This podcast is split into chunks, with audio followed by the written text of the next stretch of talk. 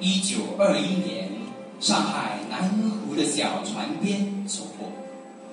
我从五四风云的旗帜下走过，走过上海工人武装起义、南昌起义、秋收起义、广州起起义，走过井冈山的崇山峻岭，黄洋界的隆隆炮声依然回响，震荡耳廓。我从江西瑞金王某渡小镇的淤泥中走过，沿着长征纵横捭阖、迂回穿插的足迹中走过，抡起彝族兄弟的杯盏，捧起大渡河水的甘甜，金沙江的流沙，沉淀了多少凛冽和清澈。我从茫茫草地和皑皑雪山走过，走过红军的草鞋和风霜露宿，吴启贞的欢笑迸发出新生的壮丽和蓬勃。延安宝塔的灯光，照亮了山川，照亮了江河，吹动着工农民众扬眉吐气，奋发变革。我从卢沟桥泣血的狮子潭走过，强盗的子弹把中华民族的尊严穿破，挥舞尖刀的狰狞，屠戮抢掠的丑恶。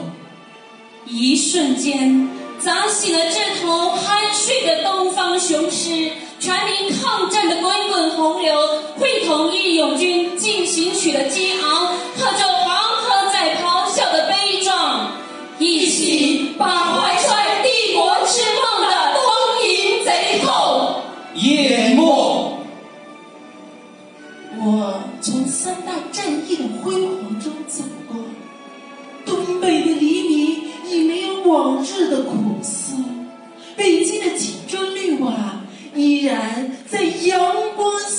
闪烁。藏龙卧虎的徐州城啊，是否还存留彭祖的雕刻？南京的城楼上颓然倒下的旗帜，是否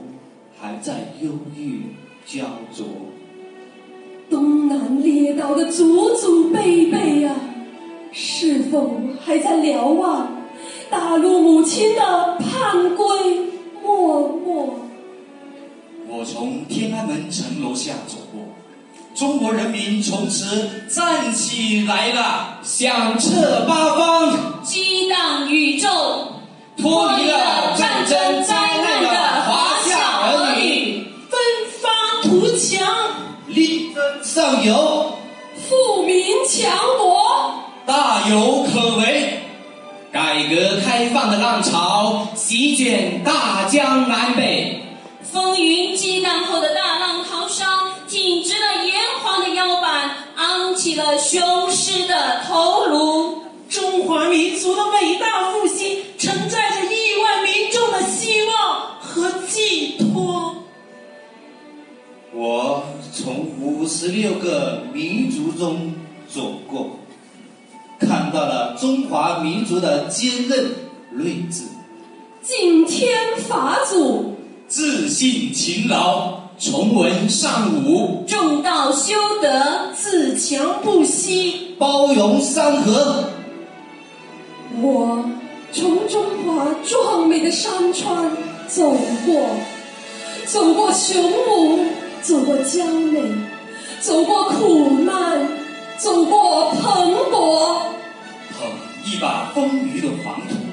洒向苍穹，洒向五洲，让华夏文明的旗帜迎风飘扬。让中华精魂生生不息。让我们走过长河，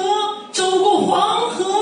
走过五岳，走过草原，走过昆仑，走过大漠，走过千山万水，走过